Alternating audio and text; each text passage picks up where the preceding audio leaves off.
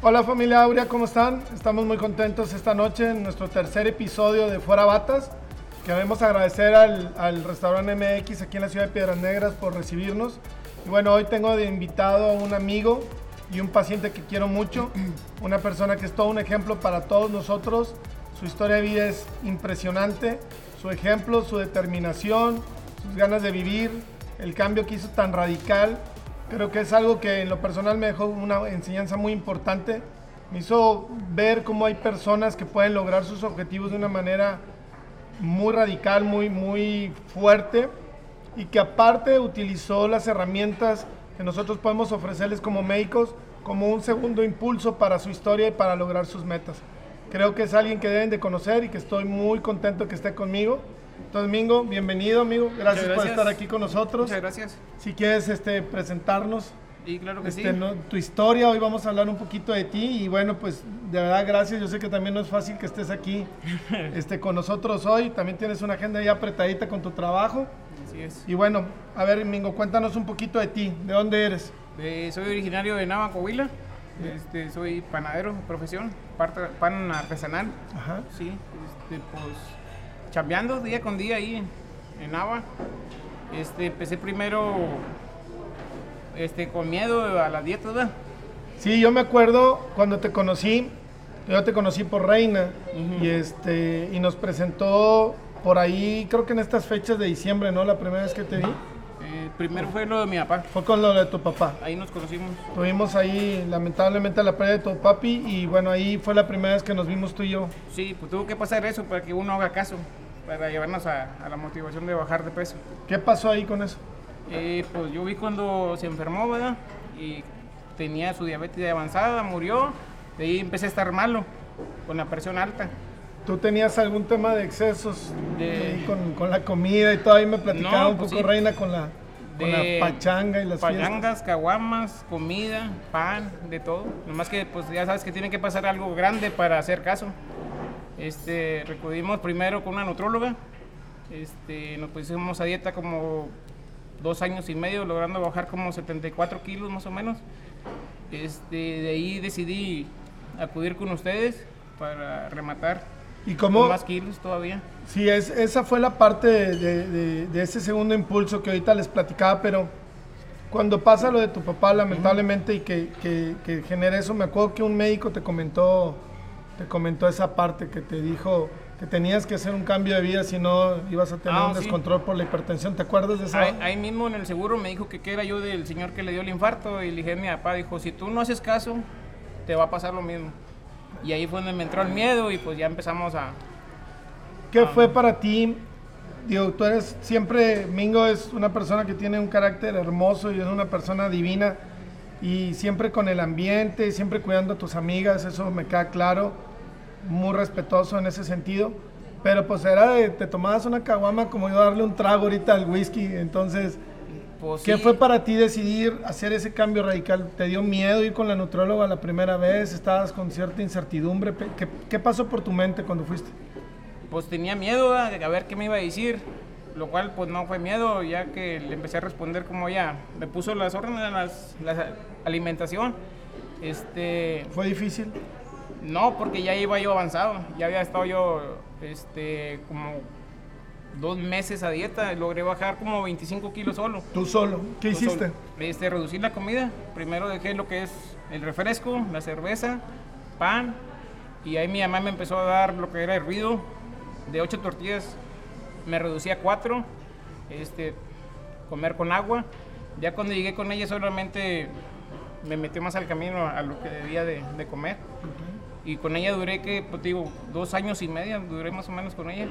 Dos años y medio Dos con, años y con medio. Con- nomás de esos dos años y medio, nomás en dos quincenas perdí, que le- no, le, no le bajé de peso. En dos años y medio, o sea que no era nada, no era nada, nada más. ¿Con cuánto empezaste a bajar de peso? ¿Cuándo fue donde dijiste, aquí es, bueno, ya sabemos qué te detonó, Ujú. pero cuánto pesabas en ese momento? Eh, cuando yo, cuando mi peso máximo fue 210 kilos, este, te digo, dejé de comer como en dos meses y medio, con ella llegué en 185 kilos. 185 kilos. A ella le bajé 30 kilos en tres meses, de 185 a 155 certificados con ella. Eh, de hecho, le mando un saludo a Adriana Beltrán, es de allá de Coahuila ella. Este, ella también me apoyó bastante en eso del peso. Y también se quedó sorprendido que fui su segundo paciente. Ella se graduó, acudió una de, de Zaragoza, un paciente, y luego el segundo fui yo. Este, pues muy buena. Pues yo digo que todos los, todos los nutrólogos son muy buenos. El chiste que hago uno caso. Sí, ese es un tema de discusión porque a veces los pacientes andan brincando buscando a alguien que les dé una dieta de modo, pero pues nadie te va a decir que puedes comer libremente, tienes que restringirte para poder bajar de peso. ¿Y con ella cuánto lograste bajar tu máximo? 74 kilos, más o menos. 74 74, 76 kilos logré bajar con ella. Este, y ella pues bien emocionadísima cada vez que iba. De hecho, ella tenía una báscula ahí, este, y yo le dije que la iba a usar. La báscula que tenía ella era de 150 kilos. Yo la primera vez que me pesé fui a una gasera, porque pues a dónde me iba a pesar con tanto peso. Y yo le puse el reto, le dije, es un día la voy a usar. Y dijo, no creo, le dije, vas a ver. llegamos a la meta y la usamos. Me pesó esa báscula. ¿Qué sentiste la vez que te subiste a la báscula y ya daba tu peso? No, pues bastante emoción. Cada vez que me subía era menos, digo, y nomás dos veces perdí nada más ahí con ella. Pero de, pues de 180, yo, yo me pesaba en Igle Paz. Ahí están las básculas de libras. Ahí en esas porque pues es donde me aguantaban las, las básculas. Y durante esta parte del cambio con los amigos, con la familia, ¿no habían que influían un poquito en el tema de la alimentación, de que te querían retar o te daban tentaciones o por qué, güey, vamos a tomarnos una caguama y vente, vamos a tomar, a salir como antes, esas cosas, ¿no te pasaban? No, sí, pero mi reto era llevar comida a la casa y no comer. Y yo como quiera me salía y seguía haciendo lo mismo como si yo tuviera gordito. Yo, yo les llevo pizza, les llevo hamburguesas, les llevo tacos. Era el reto mío. De hecho, la coca también, este, yo se las llevaba ya a la casa. Venga. Sí, Si, algo me queda claro conmigo en las reuniones familiares y con amigos, es lo vasto y espléndido que eres. Siempre llega con su caja de pollo que te queda delicioso ahí hecho en el horno ahí de, los panes de leña. Bien rico tus panes y todo, y tú no tocabas nada. No, no, no, porque era el reto mío ese. Sí. Eh, cuando me amarraba me tenía que amarrar, porque mi día de libre era el domingo, es cuando yo, yo podía comer. Ok, ¿y aún así te medías o sí comías? Eh, solamente era una comida en la mañana hacía una dieta y en la tarde me chongaba y en la noche era algo tranquilo. ¿Y cómo te deschongabas? ¿Cuál era tu deschongue? Pues eh, lo, que me gustaba comer antes. ¿Cómo qué? Me pues una hamburguesa o algo, no sé, carne asada o algo, pero ya, ya no te cabía lo mismo. Ya porque ya se ibas acostumbrando el estómago a, comer menos. Me imagino que llegó un punto en que con la dieta me dijiste que fueron más de 70 kilos, pues ya te estancaste un poco. Sí, tuve un tope y ya llegué 108 kilos. De 185 llegué con ella hasta 108. ¿Y rebotaste o te quedaste en 108? No, este, me descuidé, ya no fui con ella y llegué, llegué a pesar 129 kilos. O sea, de 108 recuperamos 20 kilos. 20 kilos. ¿Cómo te sentiste cuando empezaste a recuperar ese peso? Pues la gente luego me decía que estaba agarrando carne otra vez. Y ya fue cuando le estaba platicando aquí a estos compañeros que fue en la fiesta de Medellín cuando te dije, ¿sabes qué, José Luis? Me operas el día 10. Y dijiste tú, ¿por qué el día 10? Dije, no sé. Y tú me dijiste, ese día yo no trabajo. Le dijiste, pero te voy a operar. ¿Te acuerdas? Sí, sí. Sí, este, pues ya, mira, dos años. a mí me dio mucho gusto porque Es un tema que como amigos o compañeros, pues yo procuro ser muy discreto con, de no andar proponiéndole a un amigo que lo ocupe o no. Pero yo te veía bajando de esa manera y para mí es una parte que yo quisiera que todos entendieran esa parte de Mingo, que lamentablemente tuvo que ver algo trascendente, pero realmente muchas personas lo viven, lo han vivido, lamentablemente lo van a vivir, y realmente no es suficiente para hacer un cambio. Y sin embargo tú te pusiste las pilas llevando un estilo de vida pues con excesos, estando en un área bien difícil porque eres panadero y muy buen panadero y rodeado de un ambiente social en el que es muy común pues las reunioncitas y la cheve y la carne y la y es complicado esa parte. Entonces, la fuerza de voluntad que mostraste, Mingo, creo que es algo muy importante de recalcar hoy, que es algo que muchas personas deberíamos de tomarlo. Pero también es importante entender la enfermedad. La, la obesidad es una enfermedad que se hace crónica. Luego las personas creen que se operan y ya están bien y no es suficiente. O sea, realmente hay que continuar con los tratamientos y hay que continuar con el estilo de vida. Y tú decidiste dar ese segundo empuje de, de operarte. cuando hablas conmigo y me dices, oye, me quiero operar y que hicimos esa excepción, obviamente, por la amistad que tenemos y por también el tema que yo estaba muy interesado, que eres un paciente como pocos que realmente demostró las ganas. ¿Te dio miedo el proceso de la cirugía? ¿Te dio inseguridad? Digo, es normal, no pasa nada, pero tú, tú como persona, ¿tú cómo te sentiste? Primero, pues igual que todos, cuando le digo, y cuando llegué al hospital, quería salir corriendo, ¿va? porque dije, pues, ¿qué estoy haciendo aquí? Y ya, ya había hablado, ni modo que me rajara. Le digo que nomás llegaron, me dijeron, ¿tú eres Guardiola, tus compañeros? Y le dije, sí, pum, me dormí. Sabrá Dios qué pasó. Lo único que sentí fue cuando me levanté, que ya no podía comer nada. Una cucharita o dos, y ahí nada. Pero sí fue difícil. Los primeros dos meses fueron difíciles. Ya después empecé a probar los alimentos poco a poco. Y eh, es un tema complicado conmigo porque, digo, realmente en tema quirúrgico como cirujano fue algo, no puedo decir fácil porque ninguna cirugía es fácil, pero mucho más fácil que haberte operado como estabas, porque ya habías perdido 70 kilos. Sin embargo, este, las cantidades como tú comías, la velocidad en la que comías, a pesar que ya venías comiendo bien, pues me acuerdo que te inflamaste y batallamos y se te hinchó un poquito, y te tolerabas bien poquito los líquidos al principio. O sea, el cambio sí fue difícil para ti, sobre todo por las porciones tan poquito que podías tomar inicialmente de líquidos. En ese momento te desesperaste, te- hubo un momento en que te arrepentiste y que dijiste, chingado, ¿para qué me operaba? güey?" Pues sí, pero sabía que, que era un procedimiento que iba a ser poco a poco. Tienes que estar preparado psicológicamente, ¿verdad? Y yo lo hice, fue poco a poco, lo logré y, y aquí estamos, gracias a Dios. ¿Valió la pena? No, claro que sí, claro que sí, vale la pena. Pues si detalles, detalles bajamos de 58 que usaba de cintura, ahorita estoy usando 34, 36. De 58. De camisa estaba usando 6XL, ahorita soy L o XL me puedo poner. Sí, sí, yo creo que sí. Y, es, y esta parte de estos dos años, pues operado que acabas de cumplir dos años, me, Sí, se me el, fue el rapidísimo. jueves. si El jueves cumpliste, dos cumpliste años. dos años. Este, cumples dos años el jueves, ¿no? Sí, de dos años de, de la cirugía. De dos años de cirugía, si Dios quiere. Eh, ahora tu estilo de vida, ¿cómo es? ¿Ya es algo normal o sigue siendo difícil para ti? No, ya me acostumbré. Ahorita lo bueno que puedo probar de todo un poco. Ok. Si tú me ofreces es que quiero carne, quiero hamburguesa, cachito, un hot dog, agarramos un cachito. Eso es lo bueno que ya puedo probar de perdido poco. Pero tienes que estar también preparado para pues, no engordar. ¿Hubo un cambio en tu trabajo?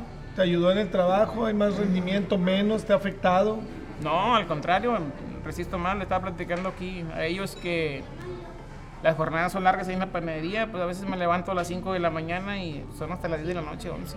Todo el día parado. Si antes podía que estaba gorrito, pues imagínate ahora, ahora con más ganas.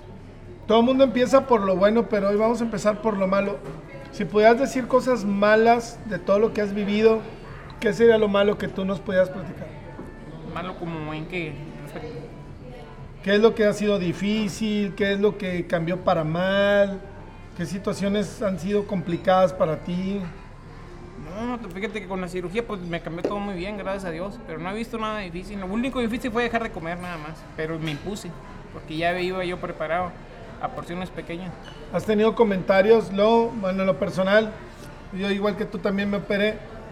eh, de repente hay comentarios que uno como paciente duelen porque te hacen algún comentario ahí de bullying, de broma y la verdad molestan muchísimo. ¿A ti te ha pasado? Mm, sí, de hecho, como recién me operé, ahí en, el- en, la- en la- en el hospital me decían las enfermeras que si quería algo de comer, pues ya sabían que estaba operado. Pero ya se veía que era botana. Ya sabía que era botana. Pero no, lo que cabe todo bien. Pero en tu círculo de amigos, por ejemplo, la familia, comentarios así. Malo, no, nomás dicen que estás malo. Mucha gente que no te conoce dice, hey, ya tienes diabetes, este, te está drogando o algo. Le digo, no, este, me operé. Luego lo dicen. que la ¿Te daba pena decir lo que te habías operado? No, claro que no. Al contrario, me enorgullece este, haber entrado, conocido a, a ti personalmente, ¿verdad? Este, y pues, mira, aquí estamos ya, Gracias a Dios. gracias a Dios. Y si volvemos a engordar, nos volvemos a operar. Sí, tú vuelves a hacer Y nos volvemos a No, te has mantenido muy bien, Dios. Lo, lo ideal es que no suceda, ¿verdad? lo ideal es que te mantengas y de que no, no reganes. Y te has sabido mantener bastante Sí. bien. ya. Son cuatro años, o sea, en realidad no llevas dos, llevas cuatro años desde la dieta de, de la nutrióloga, Sí, son exactamente. más son- el proce- proceso de la cirugía y ahí, ahí te has mantenido. ¿Has rebotado en este tiempo?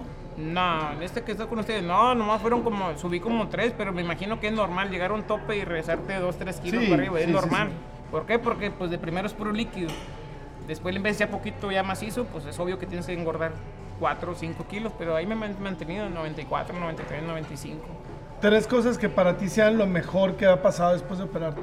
Que hayas dicho, en esto cambió mi vida. Eh, primero la ropa, pues no conseguía. Este, tenía que ir a Iglepas a conseguir, este, pues era lo mejor. Ahorita ya me pongo la ropa que yo quiero. Antes era lo que me traían. ¿Sabes qué? Te vas a poner esto.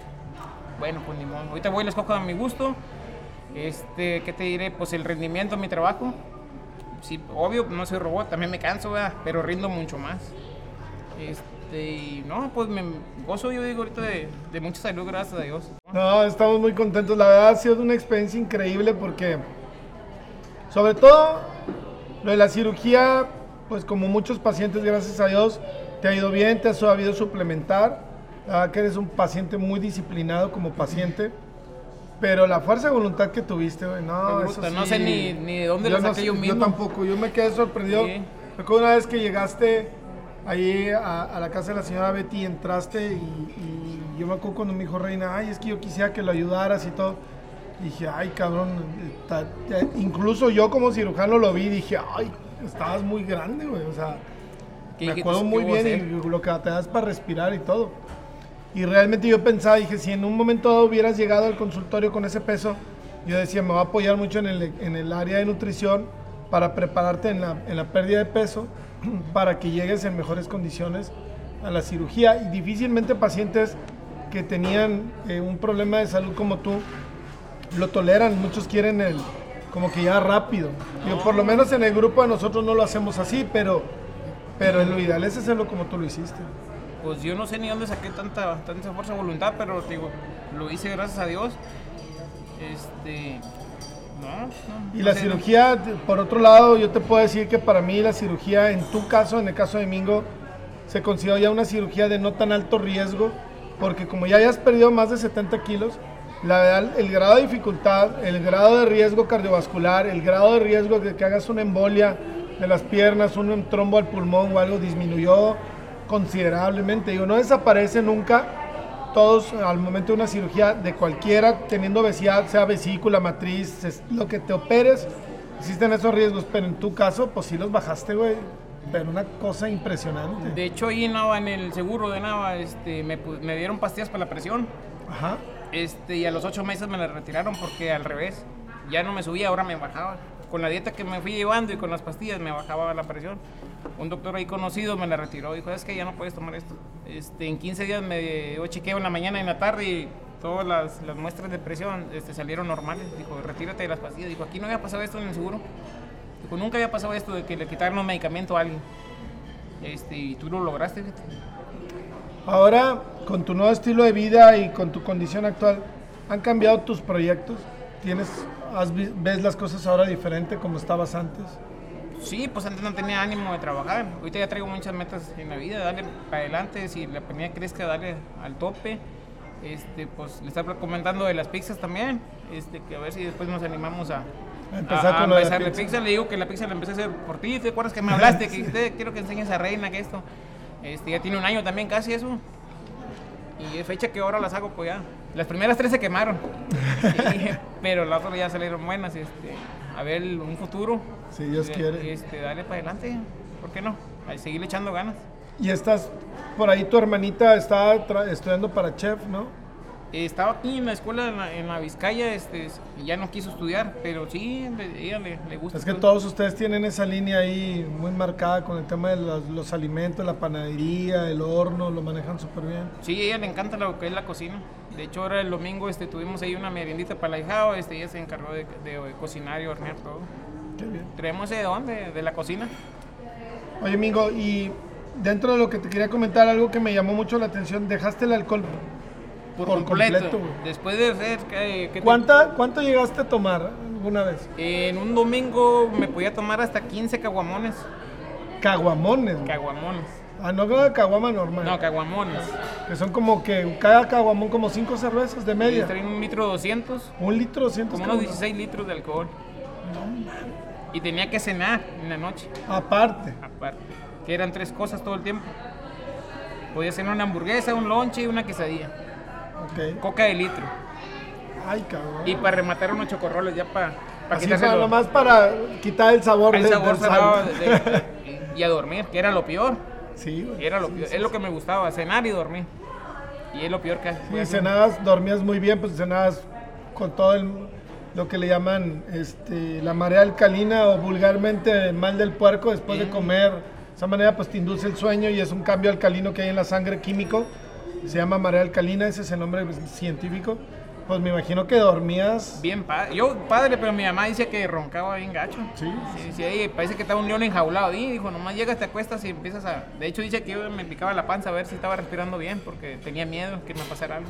Y todo el tiempo cenaba a altas horas de la noche y ya sea 4 o 5 de la mañana que llegaba de la parranda. Me gusta cuando me gustaba cenar. ¿Y lo extrañas esa parte? ¿Extrañas esa parte de- del, del alcohol o algo? No, pues lo único que no agarras ambiente igual, pero yo me sigo saliendo. Yo voy a, pues tú has visto que me voy a las reuniones, algo igual. Este, pues ya me impuse, ya son cinco años que no tengo ni una gota, Ni una gota de ni alcohol. una gota de alcohol, Ah, güey. ni untada. No, ni una. Ni para las heridas te lo pones. Nah. Perfecto. No, no, no. Muy bien, Mingo. Pues creo que para cerrar en nuestro, nuestro episodio es bien importante. Yo creo que en resumen lo que podemos obtener de esta plática, y te agradezco de verdad de todo corazón, de parte mía y de todo el equipo de Aurea, que estés aquí con nosotros. El ejemplo que eres para mí, como, como amigo y como, como paciente también que soy, para mis pacientes, la determinación que tuviste de poder lograrlo solo. Realmente nosotros solo somos un escaloncito en todo tu camino. Realmente este es un tema que tú decidiste hacerlo solo, que lo iniciaste solito, que lograste más de 70 kilos solo. güey. Realmente con nosotros terminó perdiendo un poco más de 30 kilos extra al sobrepeso que tenía para lograr prácticamente llegar a una meta y un balance más completo. Pero aventarse 70 kilos solo, cabrón. Ay, están cabrón. certificados. eh, Eso hay que, hay que tener determinación, coraje y sobre todo quererse mucho, o sea, esas ganas de querer cambiar y de cuidarte para tener más salud. Eres el eje de tu familia, lo sé bien. Motor. Cuidas ahí mucho a tu mamá, a tus hermanos, eres ejemplo de ellos. Pilar en la panadería. Creo que tenías muchos motivos por qué hacerlo. Y la verdad, pues no me queda más que felicitarte y reconocer tu esfuerzo. La verdad que mis respetos, compadre, para esa parte. Y bueno, que entiendan todos eh, esa parte que, que quisiéramos que muchos de los pacientes que viven un programa como, como le pasó a Mingo, que entiendan que es un proceso de, de cambio, que debe ser progresivo, que es por tema de salud. Muchos pacientes que llegan como tú, los tratamos de encauzar y los se desesperan y si quieren ir a otros lugares o a otros lados o buscar una salida mágica o rápida y solo lo único que hacen es exponer su vida En riesgo. y el riesgo. Cuando lo hacen como lo, lo hizo Mingo, les va mucho mejor y pues el cambio ha sido para bien por lo que dices. Sí, pues que es un proceso. Tienes que ir primero a la nutrición, como ustedes lo hacen. Este, ver que si eres capaz de bajar primero de peso solo y si lo logras, pues estás directo a la cirugía. ¿verdad? Sí, sobre todo por cuidar todos esos detalles. Quisieras para cerrar este, decirles algo más. No, que le echen ganas, que pues que pues se motiven ellos mismos, ¿verdad?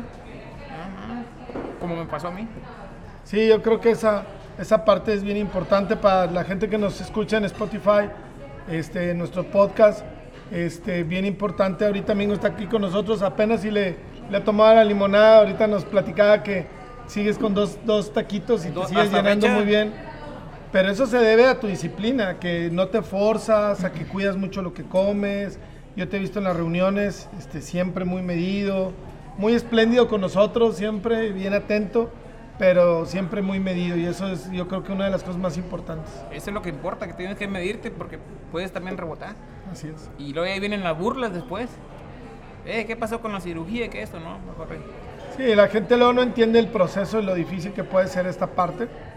Pero bueno, creo que con tu ejemplo nos vas a ayudar mucho en esto y que muchas de las personas que nos están escuchando y nos pueden ver puedan entender esta, esta, este cambio de vida y este ejemplo que eres para todos nosotros. De verdad, Mingo, muchísimas gracias. No me queda más que para finalizar agradecer a todos los que nos ven y nos escuchan en, nuestro, en este tercer episodio de Fuera Batas. Quiero agradecer una vez más al restaurante MX aquí en Piedras Negras por recibirnos. Excelente restaurante, excelentes anfitriones. y a todo el equipo de Aurea que hace posible este programa. Al doctor Paz de la familia Aurea, muchísimas gracias por vernos y escucharnos. Ojalá nos den un like y compartan nuestras redes sociales, nuestro programa. Bueno, Mingo Guardiola, muchísimas gracias amigo. No, muchas gracias a ti por invitarme. Este, y no me queda más que agradecer a todos tus compañeros, que pasen una feliz Navidad, un próspero año nuevo, 2022, lleno de metas. Así es. Que ellos mismos se las pongan y ellos mismos las rompan. Así es, feliz Navidad para todos y bueno, hay que planear nuestras metas y sobre todo más que tener sueños, yo creo que hay que tener metas, porque los sueños solo es un sueño y las metas se cumplen y hay que ir por esas metas. Así y, que. Y que no se esperen a que llegue enero, cualquier mes es bueno, ya sea junio, julio, agosto. Así como tú un día dijiste, hoy, no mañana, sí, ni no, el lunes, no, nada. hoy va a ser. Hoy, mañana, y mañana empiezas. Que no se pongan a que llegue enero, porque después se quitan las ganas después. Uno mismo tiene que ser su motor para lograr todo lo que uno se propone. Nadie más, más que tú. Así, Así es. Pues muchísimas gracias, nos vemos en nuestro siguiente episodio. Este, y pues nada, gracias por acompañarnos en este Fuera Batas.